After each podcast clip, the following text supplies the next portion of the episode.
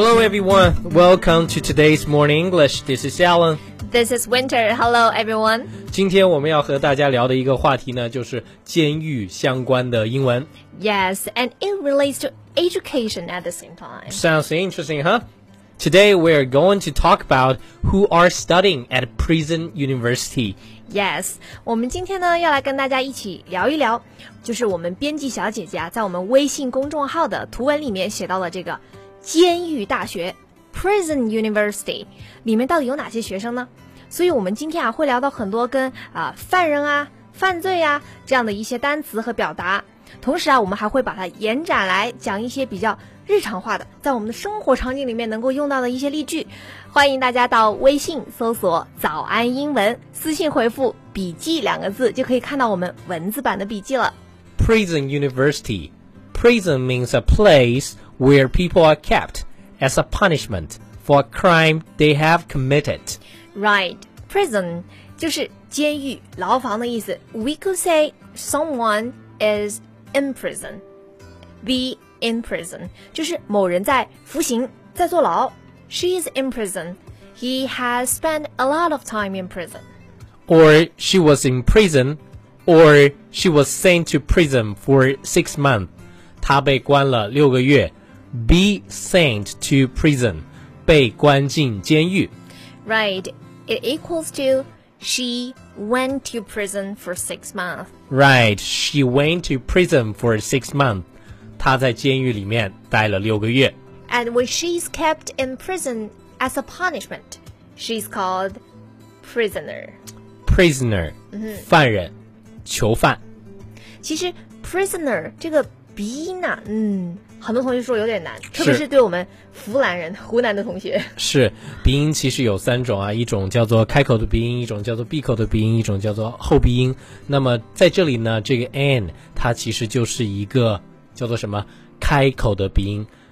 顾名思义，开口鼻音就是嘴巴张开，同时有鼻音啊。注意啊，比如说我们说这个 when 什么时候，Winter 老师 winter。Winter，你感受一下，就是嘴巴张开的同时呢，你鼻子在微微的颤动啊，可以把手指放在你的鼻旁边，说 Winter，Winter。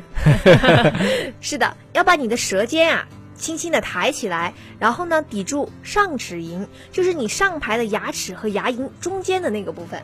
Right, prison, prisoner. There's an idiom that includes this word prisoner in it, and I like it very much. What is it? Take no prisoners. Oh, I see. Take no prisoner. 为达到目的，不择手段，不顾他人的感受，基本上说的就是那种遇神杀神、遇佛杀佛、不择手段这么一个状态。 Right. If you take no prisoners, you kill all of your enemies. There are none left alive to be prisoners of war. 你想想，其实很简单嘛，就是你都不要把谁作为一个囚犯囚禁起来的，就没有这种无期徒刑这么一个选择，只有死刑，对对对立即死刑。对， For example, when he gets angry, he takes no prisoners. 他一发起飙来，六亲不认。 Horrible. I'm not sure if you noticed when you watch TV series such as CSI, you would hear another word frequently. You mean culprit? Right, culprit refers to someone who has done something wrong or against the law. The police quickly identified real culprits. 警察很快的就查出了真正的这个犯罪人 culprit 犯罪人。 Yep, but have you paid any attention to another meaning of this word? Sure, fire away. Culprit could also mean a person or thing that is responsible for causing a problem. The problem doesn't have to be a crime. culprit 还可以表示啊肇事者，或者是呢，它是一个呃 something，、然后呢造成了另外一个问题，是它是这么一个原因，一个罪魁祸首。 Right, people are getting much fatter, and milk tea is one of the main culprits. 现在人 就越来越胖了，那么 milk tea 或者说 bubble tea 就是元凶之一。 Indeed, everyone in the class started laughing, and the teacher began searching for the culprit. 大家突然就笑起来了。对啊，这个上时候，课的时候哎，老师就是 Alan 老师就很生气，说：“ 到底什么原因？是不是 Winter 又在那里啊、给大家讲笑话干嘛的对，searching for the culprit。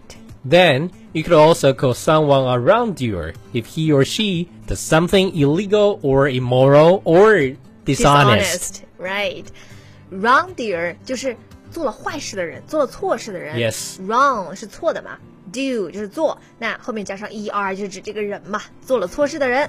那其实不管是犯了法，还是说没犯法，但是触犯了 道德标准吧，我们都可以叫他 wrongdoer。Wrongdoer, right? He's a wrongdoer because he cheated on his girlfriend. 对，劈腿不犯法，but it's something dishonest。Right, right, right.